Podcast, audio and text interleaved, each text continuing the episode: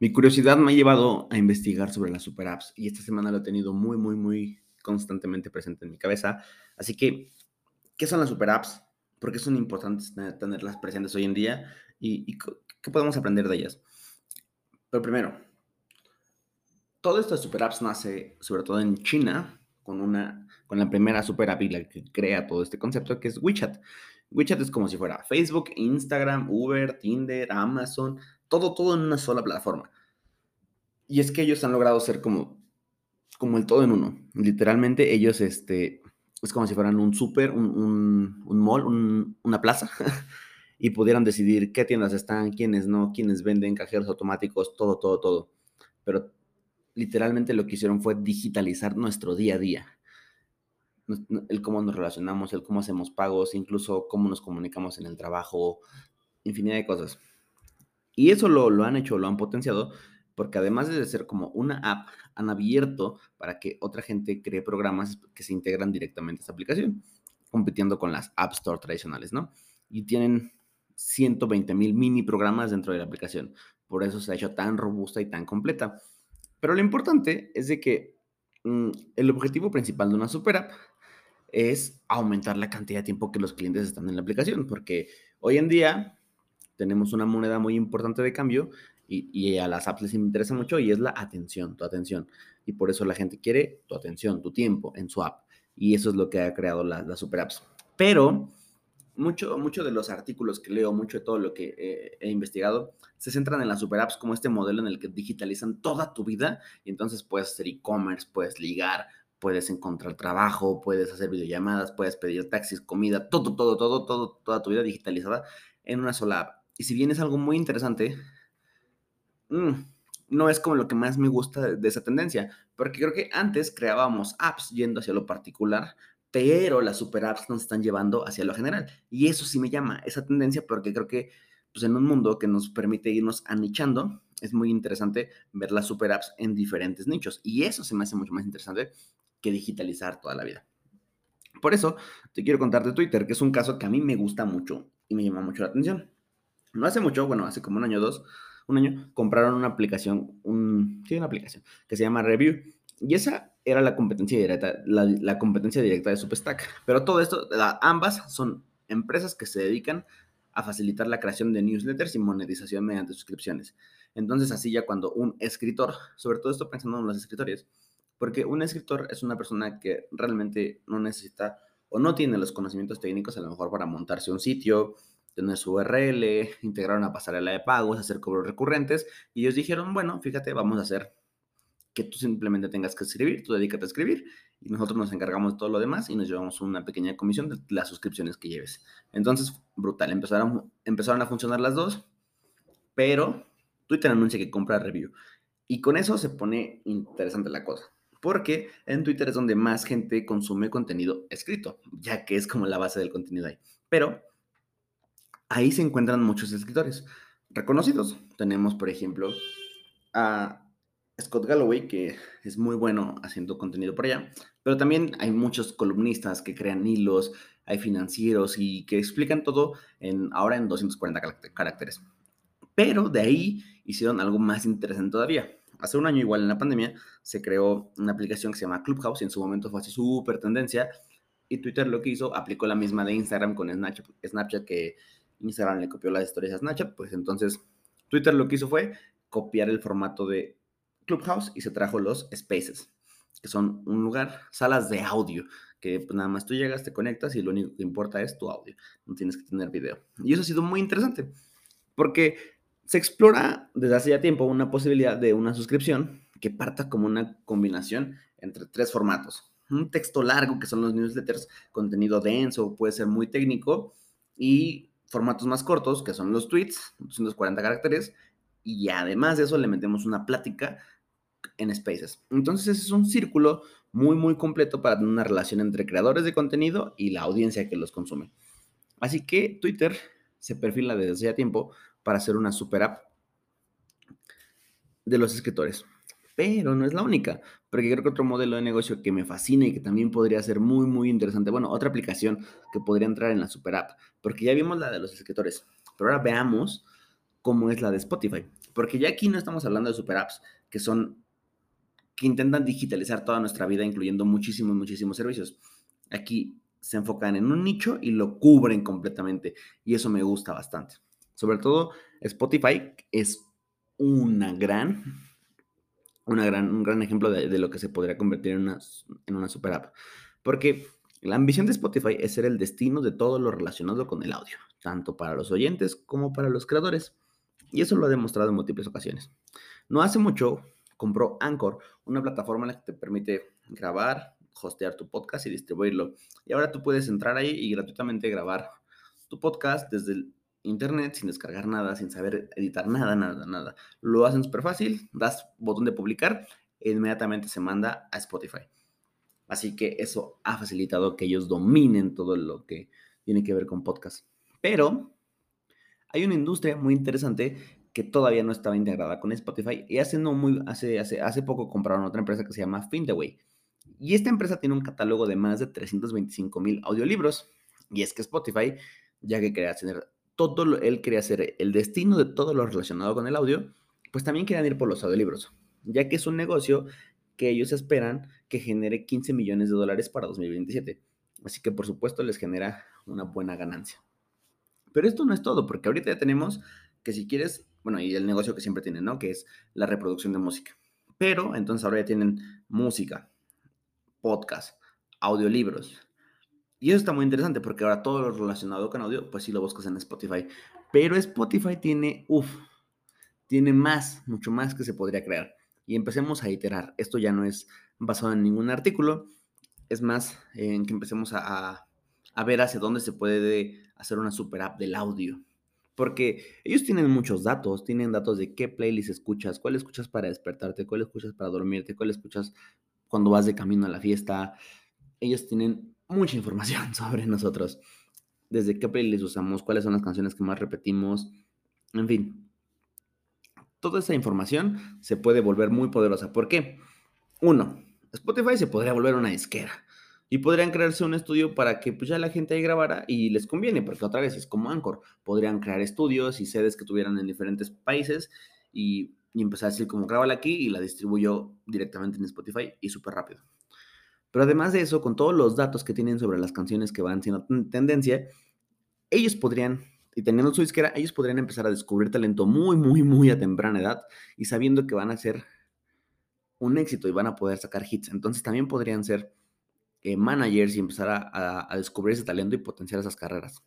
Pero además de eso, ya lo han empezado a hacer con, con una cosa que se llama Spotify Live Events.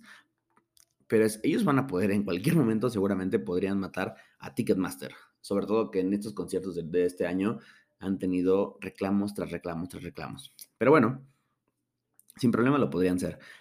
Por ahora se están asociando con Ticketmaster y con los diferentes distribuidores de boletos en donde están intentando hacer los Spotify Live Events, pero no descartamos que en algún momento quieran hacer su propia, propia plataforma para comprar tickets. Y además de todo eso, ellos podrían venderte merch, o sea, toda la, mercancía bueno, haz toda la mercancía de tu artista favorito. E incluso ellos saben, ahora hay un feature en el que tú puedes eh, parar la canción, tener como una, un pedazo de la letra y compartirlo directo a Instagram. Y con ese feature, o sea, simplemente traqueando la data de ese feature, pueden hacer cosas increíbles como hacer una playera, una sudadera, una gorra, una taza, un termo, lo que sea, con ese pedacito que sabe que se volvió viral y que la gente es el que más comparte. Entonces, cuando mezclan la data con hacer mercancía, pues ellos tienen las mejores frases y las canciones que más son populares. Entonces, podría ser brutal, brutal, brutal, brutal para que todo esto funcione.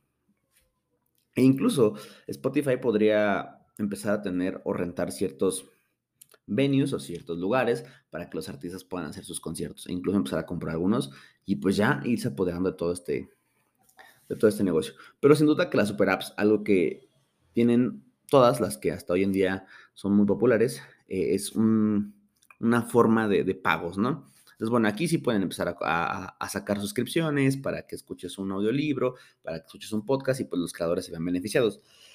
Pero en el caso de que ellos eligieran el camino hacia hacer el nuevo Ticketmaster, podrían jugar una carta muy interesante, que sería sacar una tarjeta de crédito o darte crédito para comprar los boletos de tus artistas favoritos.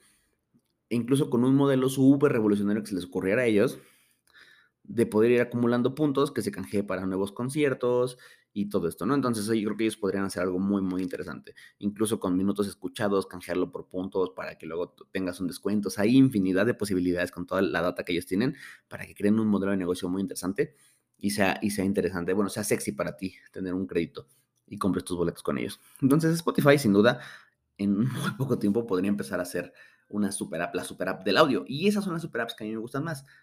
Twitter para los escritores, Spotify para el audio. Y eso me encanta porque hoy también estamos viendo una competencia enorme de plataformas de streaming. Netflix, HBO ya murió, Disney Plus y Star Plus. Nos podemos empezar a ver cómo, cómo va haciendo esta guerra.